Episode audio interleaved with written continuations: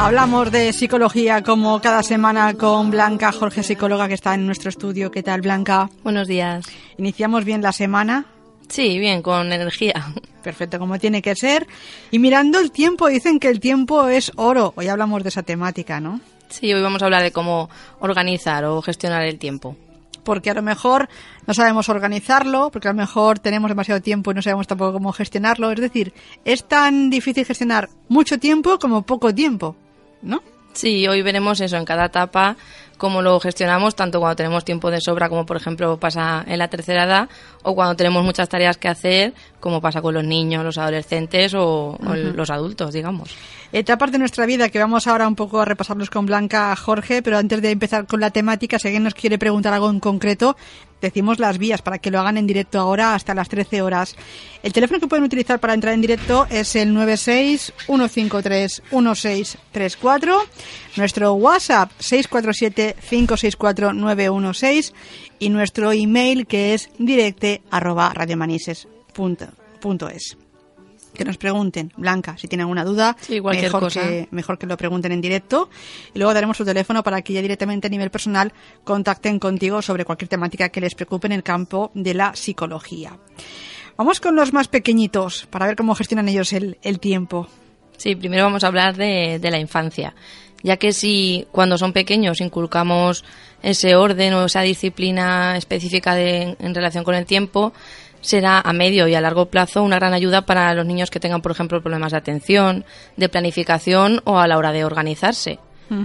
No, no es conveniente dejar que un niño se mueva en un entorno muy caótico o muy desastre cuando, por ejemplo, el niño ya a lo mejor le cuesta ordenarse o planificarse. Entonces, si nosotros le ayudamos a organizar su tiempo, su espacio, su habitación, su lugar de estudio, cada día le vamos a ayudar de una manera muy sutil, pero a la larga muy, muy eficaz. Claro, tan malo es el dejar al niño en su entorno, venga, da igual, no te hago mucho caso, como la disciplina muy estricta, ¿no? Tan malo es un punto como otro extremo, ¿no? Exactamente, habría que encontrar el equilibrio entre las dos, entre las dos cosas. Y tenemos que resaltar la importancia de organizar su tiempo en casa. O sea, después del colegio, porque en el colegio ya lo dejamos para los profesores y para el colegio, ya se organizan allí, pero es muy importante que se organicen en casa. Si cada día aprenden eso, hacer, debe, hacer los deberes a la hora que toca, estudiar, que cosas que veremos a continuación, cómo, cómo realizarlos, si le enseñamos a gestionar ese tiempo, podemos ayudarles nosotros mismos para que finalmente sea él quien aprenda a organizarse. Porque ese debe ser nuestro objetivo, el conseguir que ese niño o ese adolescente sea independiente en este aspecto. Es decir, nosotros les inculcaremos esas pautas, pero a largo plazo serán ellos los que tengan que Claro. organizarse. Eso también igual lleva consigo el ser, como dicen, responsable, ¿no? Exactamente. Que es responsable de tu área, de tus tareas y tú tienes que saber que si no las haces tienes una consecuencia y si las haces tienes otra consecuencia. Exactamente. Pero eso no se trata tampoco de, de agobiarle o de llenarle a lo mejor la tarde con tareas obligatorias, sino más bien de lo contrario. Un niño que sea despistado y desorganizado, que por ejemplo le cueste mucho sentarse a empezar a hacer los deberes, a terminarlos, siempre va a tener cosas pendientes que hacer. Y entonces los deberes se convierten en una pelea continua con los padres de ponte a estudiar, termina los deberes, no puedes jugar hasta que no, haya, no empiece lo que has acabado y siempre estamos con esa amenaza constante. Que también lo que hacemos es que, que esos niños o adolescentes no, no les apetezcan y estén motivados a la hora de hacer sus tareas, porque es como una pelea constante con los padres. Claro.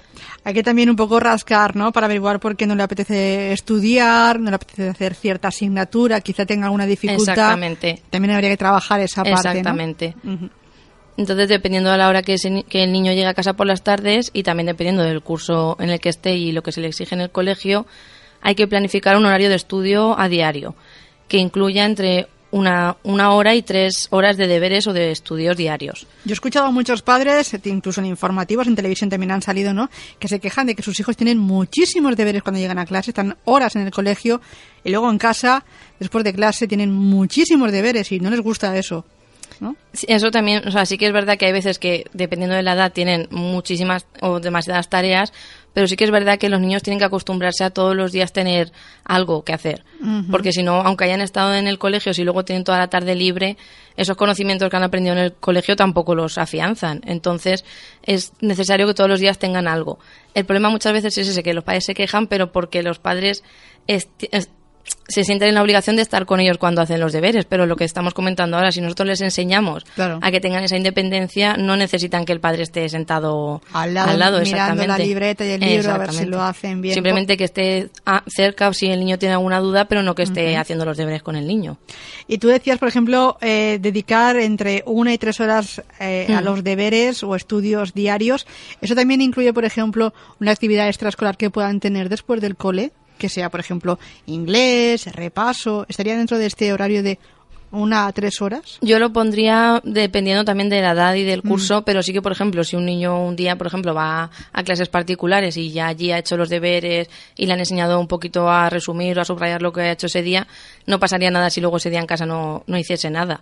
O si, por ejemplo, un día ha tenido la academia de inglés, pues podemos ser un poquito más laxos con el tiempo en casa pero, pero por ejemplo un niño que no tenga ninguna actividad extraescolar de inglés ni academia ni pues sí que es necesario que le dedique mínimo una hora dependiendo también del curso claro. del momento también porque por ejemplo en septiembre octubre siempre tienen menos carga que cuando luego se va acercando al final de la evaluación. Entonces dependiendo del momento pero siempre como mínimo 45 minutos como como mínimo. ¿Y qué es lo más aconsejable? Cuando lleguen a casa, merendar, ver un poco la tele, hacer alguna actividad que les relaje y luego hacer los deberes, o merendar, porque yo a muchos nanos los veo merendar ya por la calle que no llegan a casa a merendar. Yo, yo sí que lo hacía, cuando era pequeña llegaba a casa, merendaba, claro. pero ahora ya por la calle ya van merendando. Sí, pero eso, que, por ejemplo, que merienden por la calle muchas veces es porque se les carga muchas veces con muchas actividades, porque sí que es verdad que hay niños a lo mejor que tienen ninguna o pocas actividades, pero hay niños que tienen muchas actividades extraescolares, más los deberes, más y sí que es verdad que lo que tú dices, meriendan por la calle, porque nada más llegar a casa a lo mejor se cambian y se van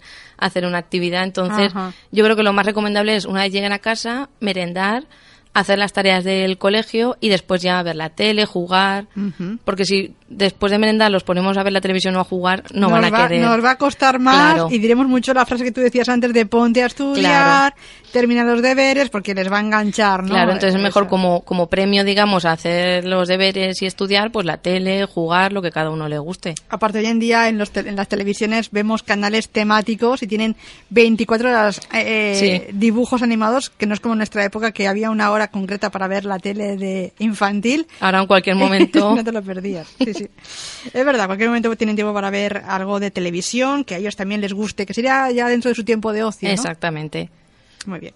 Y lo que comentábamos del horario que, que, pongamos o que apliquemos no tiene que ser algo impuesto por nosotros como, como una orden o como una obligación, sino que tiene que ser algo más que lo hayamos consensuado o que lo hayamos visto previamente con el niño. Es decir, lo mejor es pues un, una tarde sentarnos con el niño y hacer entre los dos un horario que más o menos nos acople a los dos y negociando esos tiempos de estudio.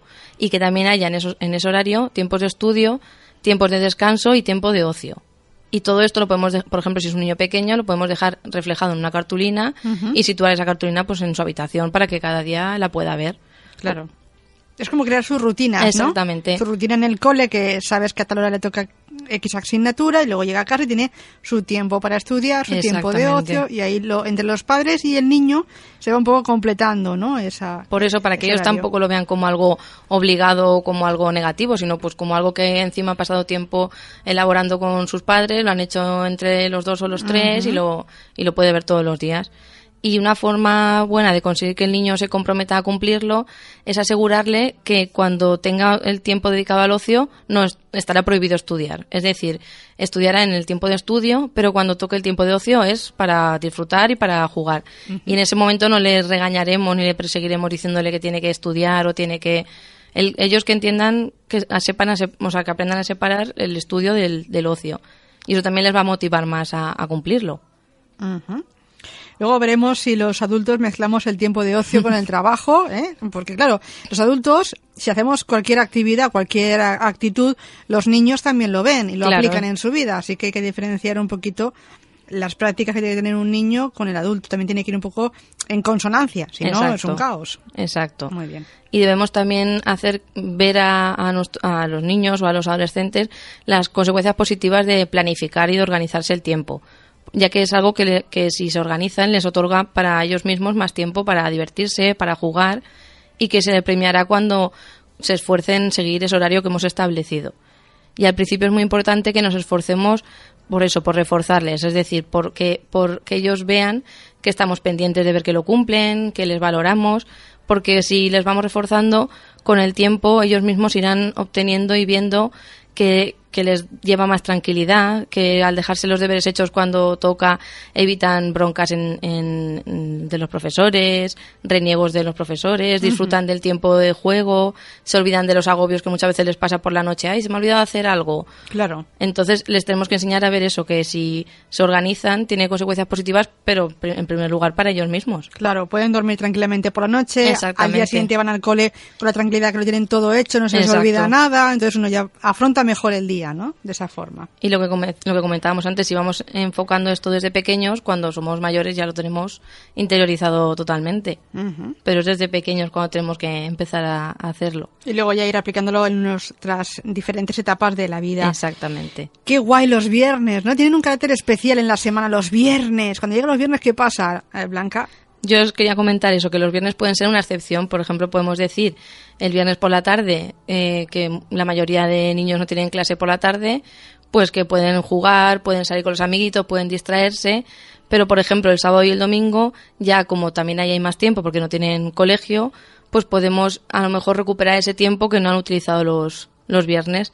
Y es bueno que también haya una rutina de estudio el sábado y el domingo para evitar muchas veces eso, los agobios de, de última hora o las tardes de domingo de que a lo mejor queda algo pendiente por hacer y se hacen eternas. Entonces, si por ejemplo conseguimos que el sábado por la mañana le dediquen un ratito y el domingo por la mañana otro ratito, pues pasa el fin de semana y aparte de haber hecho sus tareas, ha descansado, ha disfrutado, ha jugado. Claro. Y digamos que el viernes lo ha tenido como premio. Viernes tarde, por fin es viernes y hay que descansar un poco también para recargar un poco las, las pilas, ¿no? Y el fin de semana pues hacer un poquito de todo, estar en casa, salir de casa, bueno, que haya tiempo para todo también y para estudiar, que no se nos olvide. Exacto, y que es normal que el niño a lo mejor, pues el sábado y el domingo quiera levantarse más tarde, pero que se levante más tarde no tiene por qué implicar que pierda la mañana entera. Si se plantea un horario que permita, pues eso, levantarse tarde pero también estudiar, y por la tarde aún tiene tiempo y queda el domingo. O sea que si lo, si lo manejamos bien podemos ah, conseguir eso, que el fin de semana también haga algo del colegio, pero que también descanse y, y disfrute. Hablamos un poco de ese tiempo de estudio que le tienen que dedicar los eh, más jóvenes de la casa a esa actividad. ¿Qué, dirías tú que lo recomendable para tampoco agobiarnos, ¿no? Para que tengamos siempre la mente fresca y podamos aprender y aplicar conocimientos. Sí, tenemos que tener claro que el tiempo de estudio no es, o sea, no mantenemos la atención constante mucho tiempo, es decir, no podemos estar una hora entera concentrados y atentos y estudiando. Entonces, en función de la del niño y de, de las dificultades que pueda tener cada niño, el tiempo de estudio ha de dividirse en espacios de unos 35 minutos como mínimo y como máximo de una hora o hora y media cuando ya son más mayores. Pero sí que es verdad que entre, entre rato de estudio y rato de estudio tenemos que dejar un, un tiempo de descanso de unos 10, 15 minutos. Es decir, por ejemplo, que estudien media hora o 35 o 40 minutos y que descansen 10 minutos y luego lo retomen. Pero no podemos pretender muchas veces eso, eh, que estén una hora entera sin parar, sin hacer ningún descanso, porque nuestro cerebro no, no. puede mantener tanto tiempo esa atención ese descanso que se aproveche pues para beber un poquito de agua, eh, ir al baño, mm, algo así, descansar un poquito, ¿no? Y... Picar algo, o si por ejemplo están sus padres en casa, hablar con ellos un poco. Claro. Pero por ejemplo evitar que se pongan a jugar con el ordenador o con los videojuegos, ya que estas actividades van a hacer que luego no quieran volver a retomar el estudio. Entonces que sea algo, pues eso, como un descanso breve de bebo agua, voy al baño, pico algo y luego continuar. Muy bien para también aprovechar el cambio de la asignatura, ¿no? Ya he hecho los deberes de mates, ahora paso a otra asignatura y, con, y aprovecho ese descanso Exacto. para cambiar también de, deberes de ese día. Más cositas, eh, Blanca. Sí, lo que os quería comentar ahora también es que si nos tomamos en serio la hora de enseñar estas estrategias de organización o planificación a, los niños, los adultos tenemos que hacer lo mismo y ponernos de la misma manera rutinaria y disciplinada, y disciplinada que ellos. Es decir, tenemos que predicar con el ejemplo. Ser conscientes de que los adultos somos muchas veces una fuente de inspiración para los niños y muchas veces imitan y observan lo que tienen a su alrededor, que es lo que en psicología llamamos aprendizaje vicario. Es decir, ellos van a hacer lo que hacemos nosotros. Entonces, si nosotros les estamos intentando inculcar que sean organizados, que se planifiquen, etcétera, pero nosotros en el día a día no lo llevamos a cabo, ellos van a ver que es contradictorio lo que les decimos con lo que hacemos y les va a costar más cumplirlo. Entonces, tenemos que ser un buen ejemplo para ellos. Aparte que para nosotros también en nuestro día a día nos vendrá bien esa organización como veremos luego. Muy bien, eso ya en la fase adulta, que también tenemos que hacer muchos deberes. Muy bien, pues ahí está ese objetivo, ¿eh? el de bueno tener un tiempo ahí que se pueda utilizar al máximo y que sea rentable, que no sea un tiempo dejado pasar.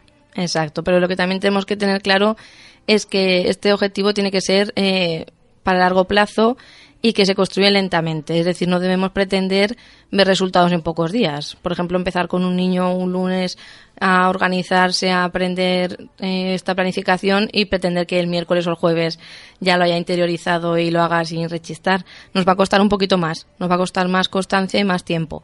Pero al final valdrá la pena porque cuando haya adquirido esas herramientas, cuando ya sea adolescente o sea adulto, las tendrá interiorizadas y aunque al principio nos habrá costado, luego ya no se le hará cuesta arriba organizarse ni fijar objetivos porque ya habrá aprendido. Claro. Pero tenemos que tener paciencia.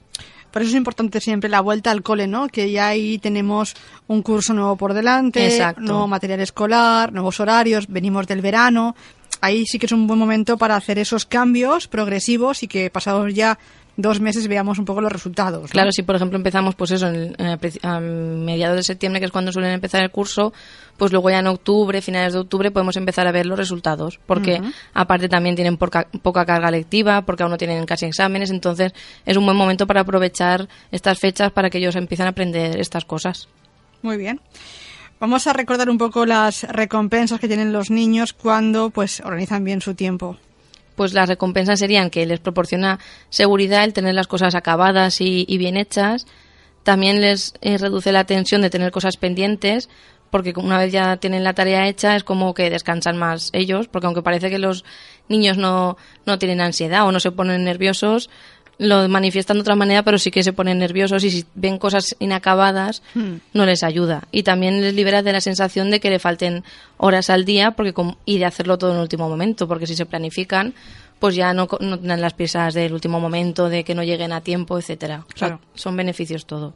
Eso que se dice, que aunque se utilice mal, se dice que los niños también se estresan, ¿no? De alguna forma, hay una especie de estrés, de nerviosismo ahí que aparece en nuestro día a día y que no es aconsejable. Exacto, si les enseñamos todas estas técnicas, no se estresarán porque tendrán las cosas hechas a tiempo y aún les quedará tiempo para distraerse, para jugar, etcétera. Muy bien, cada edad tiene un poco su dificultad a la hora de gestionar el tiempo, ¿no? Sí, según las edades, por ejemplo, cuando hablamos de los niños en infantil, como aún no están familiarizados con el concepto del espacio o del tiempo, para poder empezar a dirigirles en la gestión del tiempo podemos utilizar, por ejemplo, un reloj de arena o uno que tenga una alarma. Entonces podemos, por ejemplo, eh, encargarle tareas breves en casa, como recoger los juguetes o como ayuda, que te ayuda a poner la mesa. Y mientras, o sea, y cumplir, mientras cumplen ese encargo, que ellos vean y vayan viendo cómo pasa el tiempo, por ejemplo, o que suena la alarma. Entonces, más o menos, ellos empiezan así a, familiarizarse con el tiempo, ya que aún no tienen interiorizado ese concepto. Pero, por ejemplo, luego cuando tenemos niños de educación primaria, con ellos ya sí que podemos hablar del tiempo, de la importancia y de gestionarlo bien. Alrededor, por ejemplo, de los ocho años, ellos ya pueden empezar a hacer un buen uso del tiempo y ya más o menos tienen claro ese concepto. Y si, por ejemplo, luego hablamos de la adolescencia, que son ya los más mayores, hay que advertirles de las consecuencias negativas que tendría, por ejemplo, el no aprovechar el tiempo, el pasarse el rato distraído, el, estar viendo la tele sin hacer nada más provechoso. Ahí le podemos decir que eso tendrá consecuencias negativas como a lo mejor notas malas en el colegio, luego ir con prisas, castigos, etcétera. Entonces hay que enseñarles a administrar ese tiempo y que sepan que también tienen tiempo para estar con sus amigos o viendo la televisión o estando en internet, pero una vez a lo mejor hemos cumplido esas obligaciones. Claro. Siempre se dice que hay tiempo para todo, así que hay que organizarse para aprovecharlo al máximo. El otro día oía un monólogo de Luis Piedraíta que decía eso, ¿no? Cuando somos pequeños el tiempo pasa tan lento, pasa muy lento, y cuando somos mayores pasa muy rápido, ¿no? Eso también, el concepto de tiempo, cuando claro, porque según queda, pasa de una forma u otra. Exactamente. Según la, en la edad en la que estemos, las tareas que tengamos que hacer y cómo lo gestionemos, pasan muy deprisa o pasan muy lento. muy bien. Pues hay que manejar esta herramienta, ¿eh? la del tiempo. Sí, porque es eso, es una herramienta, o sea, la gestión del tiempo es una herramienta que pocos niños manejan, la verdad, porque no, no se les enseña, pero sí que es verdad que a todos se les exige. Y tener carencias a este nivel se traduce, pues eso, en malos resultados en el colegio, en desmotivación, en pérdida de interés por lo que está relacionado con la escuela. Y es muy peligroso, sobre todo en la edad en la que se están formando y aprendiendo cosas fundamentales que luego serán importantes cuando sean adultos. Entonces es una herramienta muy importante que adquieran. Esto es como que ya empezamos mal. Exacto. Empezamos mal y luego retomarlo es diferente, así que desde el principio hay que empezar bien Exacto. a gestionar el tiempo porque tendrá luego mejores resultados. Pasamos, si te parece, ya a hablar un poco de esa edad adulta en la que estamos ya tú y yo, ¿eh? ya estamos en la etapa adulta, Hmm. para identificarnos un poquito. Sí, pues ahora vamos a hablar de la etapa adulta. Porque si cuando estamos creciendo hemos aprendido, ya lo tendremos adquirido. Pero si no, no pasa nada porque aún estamos a tiempo de aprender. Y sí que es verdad que continuamente tenemos esa sensación de que trabajamos mucho y no llegamos, de que no vemos lo suficiente a la familia, de que a lo mejor no acabamos de leer un libro que tenemos pendiente, de quedar con amigos, es decir, la sensación de no tener tiempo para hacerlo todo y de no saber muchas veces cómo poner solución. Pues hoy vamos a ver una serie de consejos o de pautas para aprender a gestionar bien este tiempo. Antes de daros estos consejos, tenemos que tener dos cosas claras. Primero, que el día tiene 24 horas y la semana tiene 7 días. Eso lo tenemos grabado a fuego. ¿eh? Esto parece muy, muy obvio, pero muchas veces nos olvidamos. Y queremos hacer tantas cosas que muchas veces nos faltan horas en el día o faltan días de la semana. Pero lo principal es eso, asumir que el día tiene las horas que tiene y la semana los días que tiene. Y que lo que tenemos que hacer es gestionar ese tiempo adecuadamente, no muchas veces buscar más tiempo porque no... No hay. exactamente. Es que no hay. Y tenemos que, cam- que cambiar nuestra perspectiva del tiempo y, y pensar que el tiempo es un aliado y no uno- uno- un enemigo contra el que luchar. Y no vamos a poder sacar más tiempo si no es lo que decíamos, aprovechar ese tiempo que hay. Y que nosotros somos los únicos dueños de nuestro tiempo y lo tenemos que emplear como consideremos mm, adecuado, pero sí que es verdad que muchas veces tenemos que saber gestionarlo, porque es verdad que tenemos que trabajar y que tenemos que hacer ciertas cosas obligadas, pero al final la decisión de cómo empleamos el tiempo es nuestra. Es decir, tenemos que sacar tiempo para tanto el trabajo como la familia, los amigos, para nosotros mismos. Y la decisión de cómo aprovechar ese tiempo es depende de nosotros, no muchas veces del propio tiempo, que es, el- es limitado. A veces utilizo una, una forma de ver las cosas porque a lo mejor si tengo que hacer muchas cosas un mismo día, digo, uff, tengo que hacer esto, esto, esto, esto, esto, esto y te estresas, ¿no? Y luego dices, bueno, pero espérate, porque ya he hecho esto, esto y esto, es decir, ya he hecho muchas cosas que tenía pendientes, me faltan unas cuantas, pero también un poco animarte a decir, y es que ya he hecho todo esto, que Claro que hecho muchas mucho", veces ¿no? nos centramos en lo que nos falta y nos olvidamos de todo lo que hacemos a lo largo del día. Y lo que tú dices, muchas veces parar y reflexionar y recordárnoslo es algo positivo. Ayuda un poquito a seguir, Claro. ¿no? Lo, lo hago bien, ¿no? Sí, sí, lo hacer bien. Gracias. Más cositas. Y otra cosa que también tenemos que tener claro es que el tiempo es dinero. ¿Qué quiere decir con eso? Bueno, el tiempo es oro, es un dicho que todos conocemos, pero sí que es, muy, es una verdad muy grande de que en- y que en el día a día no nos damos cuenta. Porque sí que es verdad que muchas veces no, somos reacios a derrochar dinero, pero sin embargo derrochamos el tiempo muchas veces muy fácilmente. Y el tiempo lo podemos emplear como nosotros queramos pero tenemos que ser conscientes de que elegimos usarlo en esa actividad y del coste que, que conlleva. Por ejemplo, si después de un día de estar trabajando mucho decidimos estar tirados en el sofá viendo la tele, sería un buen uso del tiempo si yo elijo hacerlo y si no estoy dando, dejando de hacer otra actividad importante. Pero si, por ejemplo, estoy dejando de hacer otra actividad importante, no es un buen uso del tiempo porque luego vendrá el sentimiento de culpa de no haber hecho lo- la otra actividad, etcétera Claro. pero sí que tenemos que premiarnos y saber gestionar ese tiempo y saber valorarlo como, como se merece, que es Eh, algo muy importante. A veces decir, mira, estoy cansado, quiero descansar un poco, para luego tener más energías para hacer otras cosas, y no pasa nada, me quedo en el sofá una horita y no pasa nada, no me arrepiento luego, y si no, y si veo que voy a arrepentirme, pues oye, dejo el sofá para otro día. Pero es que si no, acumulamos muchas veces el cansancio y tampoco, tampoco es bueno, ¿no? No sentirnos mal por cómo aprovechemos el tiempo, quizá. ¿no? Exacto, aprender a, a aprovecharlo, pero una vez tomamos la, deci- la decisión, por ejemplo, voy a descansar 10 minutos, pues disfruto esos 10 minutos, porque Claro. si no, si decido descansar esos 10 minutos y no los disfruto, pero tampoco hago la otra actividad, No. estoy perdiendo por todos los lados. Ese no es el concepto. Muy bien.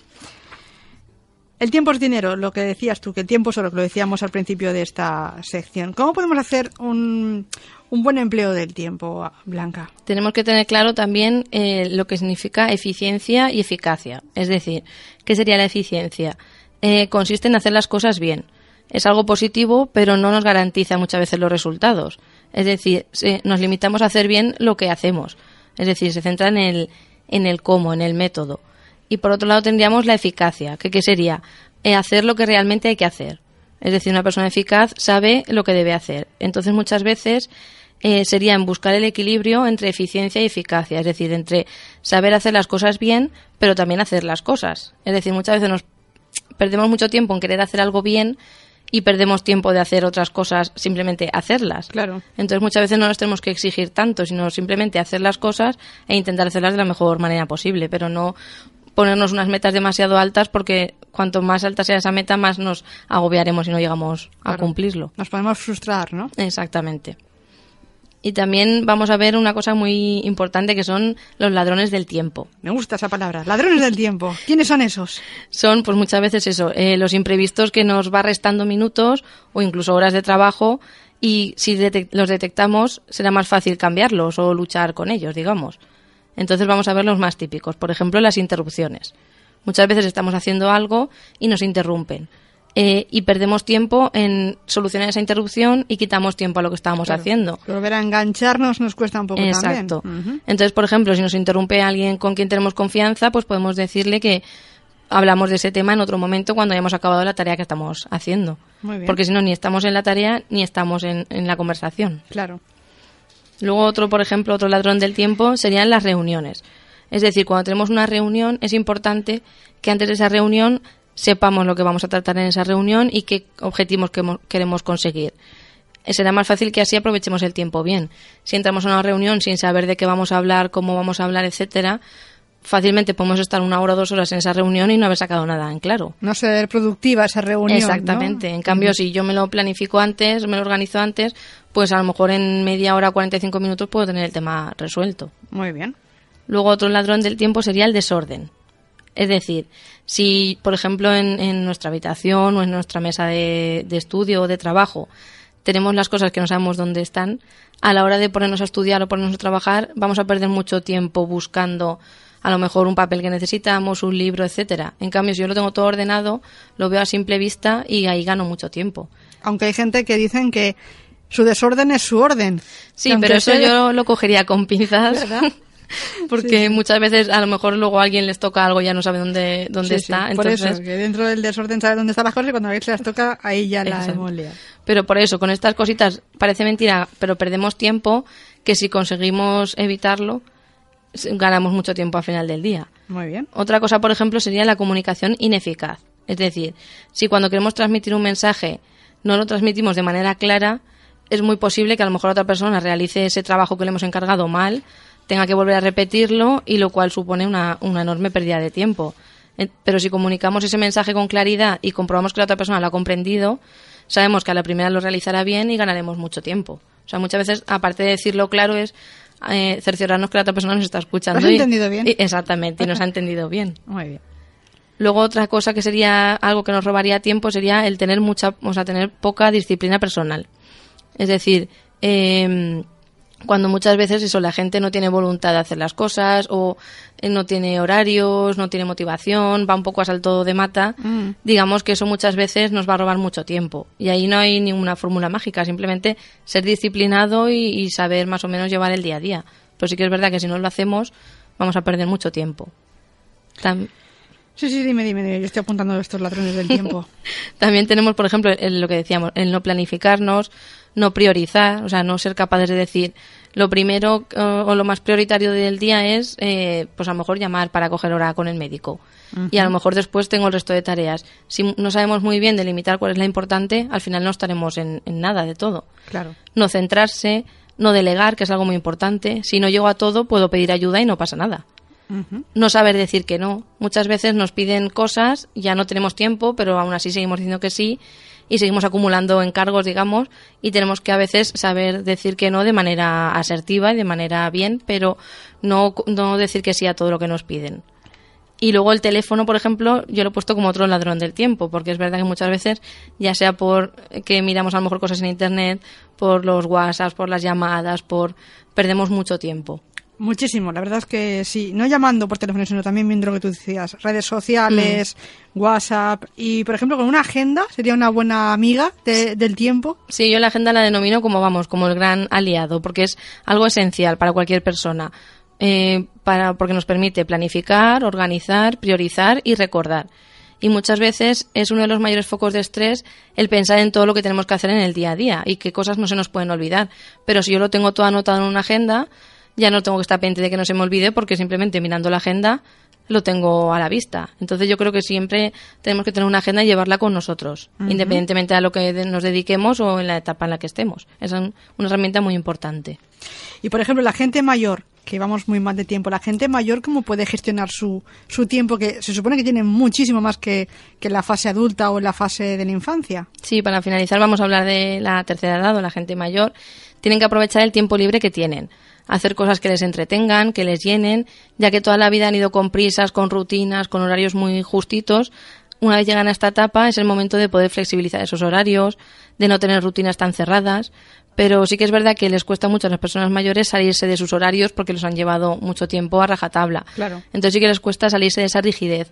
Pero sí que es recomendable que hagan actividades que les guste o que les llenen o les entretengan, pues eso, con los amigos o ellos mismos, pero que no sea todo las cosas de, de la casa o de los nietos, sino cosas que les llenen a ellos mismos porque ya han, han trabajado lo suficiente a lo largo de su vida. Que les aporte un poco y cada día sea algo diferente, no sea el típico día de ver qué hago hoy, ¿no? Y dejar pasar el tiempo, que eso sabemos que el tiempo es oro, hay que aprovecharlo al, al máximo. Hablando de tiempo, la semana próxima te damos un poquito de vacaciones, descansarás porque es un día festivo, es el 9 de octubre, pero tenemos contigo cita en breve para hablar cada lunes de un poco la psicología. Si alguien quiere preguntarte algo en concreto, ¿cómo te podemos localizar, Blanca? Pues me pueden localizar vía WhatsApp o de, por llamada al número 600-712-444 o entrando en mi página web blancajorge.com, ahí se pueden poner en contacto conmigo. También tienes Facebook, si no me También equivoco. Facebook, Twitter, Instagram, todas las redes posibles. Ahí me, estás presente. Me pueden localizar. Tienes tiempo, ¿eh? Para gestionarlas, seguro sí, que sí. Me organizo bien. Gracias, Blanca, y hasta dentro de 15 días. Vale, gracias.